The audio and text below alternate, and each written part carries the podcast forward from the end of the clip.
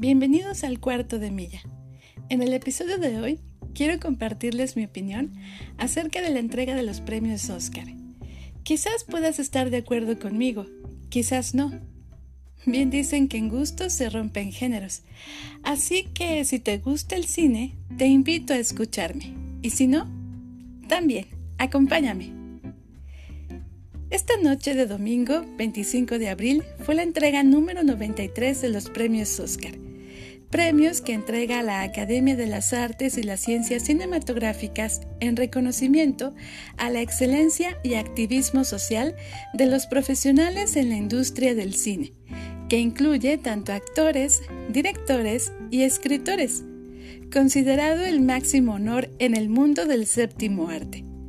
A mi muy humilde opinión y sin ser una experta en el tema, fueron unos premios un tanto desangelados, muy distintos a los de años anteriores, marcados por la pandemia de COVID-19 y las medidas y protocolos de salud que desde el año pasado el mundo entero viene implementando. Una entrega peculiar y un poco para el olvido, con muchas cosas que mejorar y otras tantas que olvidar.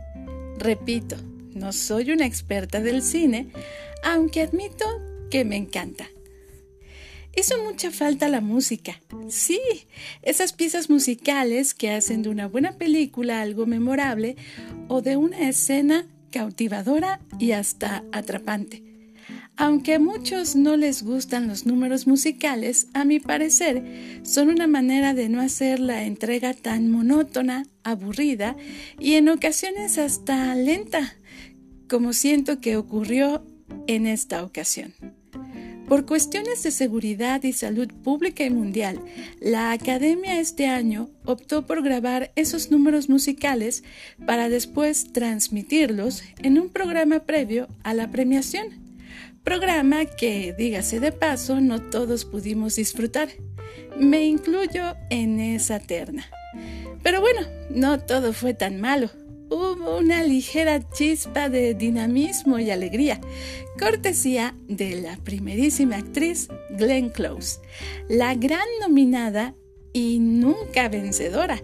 Lleva ocho nominaciones al Oscar y nunca se lo ha llevado. Parece que la Academia esta noche no le quiso hacer justicia y no le otorgó el premio a Mejor Actriz de Reparto por la película Hillbilly, una elegía rural.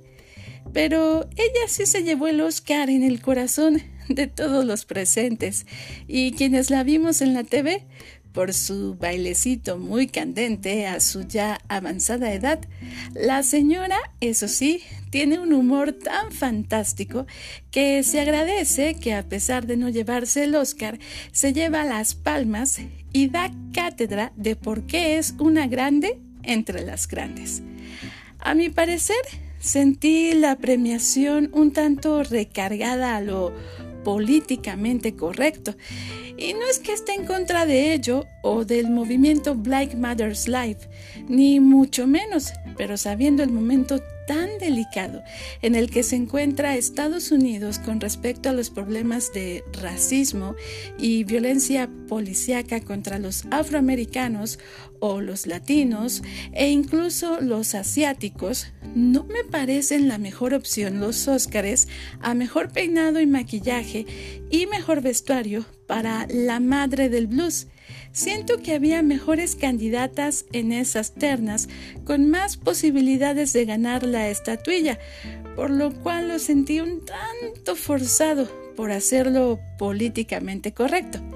Aunque sí reconozco y aplaudo el de mejor cortometraje para dos perfectos desconocidos.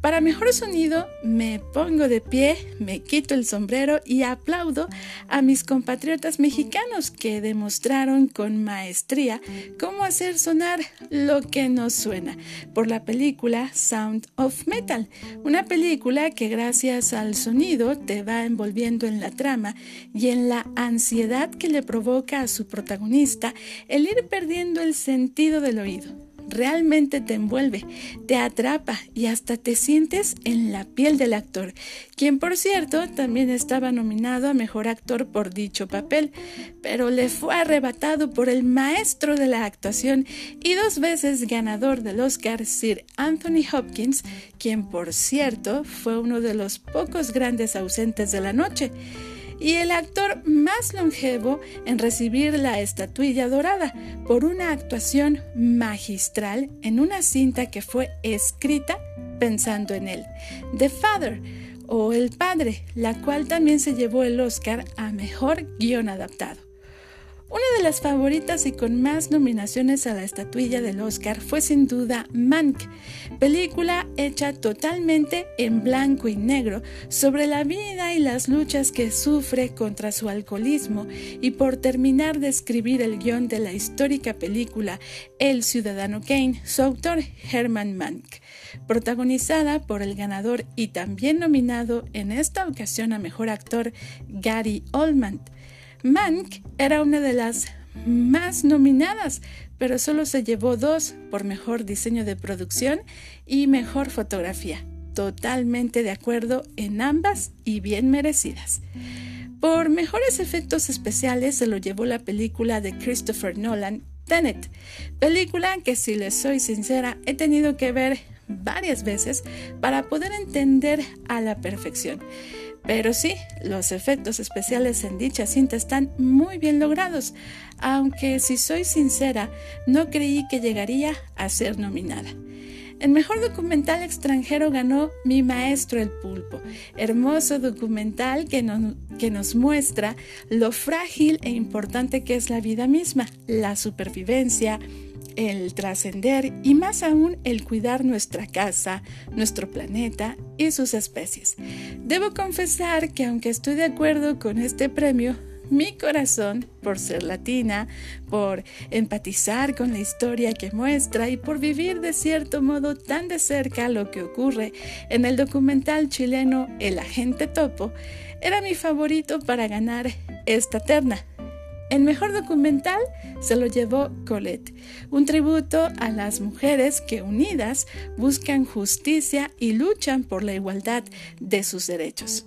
El mejor corto animado es para Si algo me pasa, te amo, corto que toca las fibras más sensibles, pero que nos ayuda a concientizar sobre los casos de tiroteos entre estudiantes en las escuelas, sobre todo en los Estados Unidos. La mejor película animada ya estaba más que escrito que ganaría Pixar y Disney, que vuelven a ganar con Soul, hermosa película y música fantástica por la que también se llevó el Oscar a Mejor Música Original, hecho con el alma y para el alma. Mejor edición es para Sound of Metal y lo confirmo. Para que una película te envuelva de principio a fin requiere tener un buen trabajo de edición y esta película lo logra. Mejor actor de reparto es para Daniel Kaluuya por Judas and the Black Messiah. Tengo que reconocer que esta cinta no he podido verla pero este premio ya venía también escrito. Se ganó el Globo de Oro y no es que eso garantice que se llevará el Oscar, pero sí le da una alta probabilidad de ello. Mejor película extranjera fue para la película danesa Una ronda más. Dinamarca está llegando gracias a las plataformas digitales a más mercados y con ello a más premios. He visto varias películas danesas muy interesantes, por cierto. Mejor guion original se lo llevó Hermosa Venganza, película polémica sobre violencia sexual, donde se le da un giro a la idea errónea de que la responsable de dicha violencia es la mujer violentada y no quien la violentó una película única con una mezcla entre suspenso y humor negro. Esta película tuvo cinco nominaciones, entre ellas Mejor Película, Mejor Dirección, Mejor Actriz Principal para Carrie Mulligan, Mejor Edición y como ya mencionamos, Mejor Guión Original por la que ganó. Mejor actriz de reparto fue para la actriz coreana Yoon Yu Jung, espero que haya dicho bien su nombre, quien en su discurso de aceptación no se explicaba cómo fue que le ganó a la gran Glenn Close, declarándose su fan. Ella ganó por la bella y familiar película Minari, que cuenta la historia de una familia coreana que emigra a los Estados Unidos es parte de la historia de vida de su director, el coreano-americano Lee Isaac Chung, nominado también como mejor director, quien nos relata de manera tierna, familiar, bellamente, cómo es que su familia llega a Estados Unidos y las vicisitudes que enfrentan en su proceso de adaptación a su nueva vida. Mejor dirección, mejor película y mejor actriz, todos ellos son para Nomadland y su directora, la china Chloe Zhao, quien es la segunda mujer directora en ganar un Oscar por mejor dirección. Una gran actriz como Frances McDormand vuelve por sus fueros a ganar como mejor actriz principal. En la parte musical, el mejor tema o canción para una película es el ganador es Fight for You de Judas and the Black Messiah, interpretada por Her contra todo pronóstico, ya que la favorita para muchos era EOC de Diane Warren y Laura Pausini, tema de la película italiana de Eduardo Ponti y Sofía Loren de Life Ahead o La Vita davanti a sé aunque esta última, eh, sí, ganó el Globo de Oro y por eso muchos daban por hecho, o dábamos por hecho, me incluyo, que ganaría el Oscar. Lo cierto es que para la academia no tuvo el peso suficiente para vencer a Fight for You, otra canción también muy buena. Una premiación sin momentos musicales, como ya mencionaba, sin comediantes haciendo de presentadores.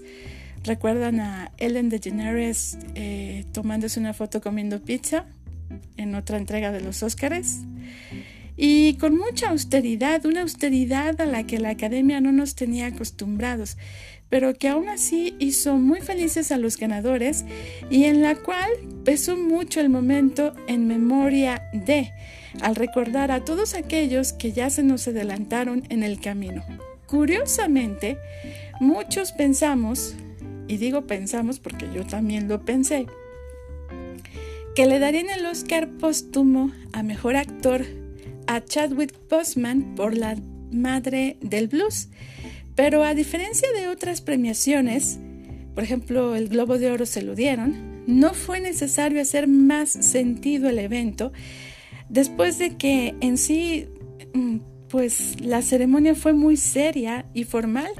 Nada de brillo excesivo, ni fiestas antes, durante o después de la ceremonia, incluso ni siquiera fue donde normalmente hacen la ceremonia y todo por causa de una pandemia que a ratos pareciera que no tiene tregua y no tiene fin. Y ya para terminar el episodio de hoy, no me quiero ir sin agradecer a todos los que nos escuchan desde diferentes partes del mundo. Nos escuchan desde los Estados Unidos, Argentina, Rusia, España, Alemania, Guatemala, Hong Kong, Honduras, Georgia, Paraguay, República Dominicana y por supuesto México, desde donde los saludo y les agradezco que nos sigan escuchando. Este fue un episodio más del cuarto de milla. Espero que te guste. Déjame tu comentario, déjame tu like y comparte. Nos escuchamos en otro episodio más. Bye bye.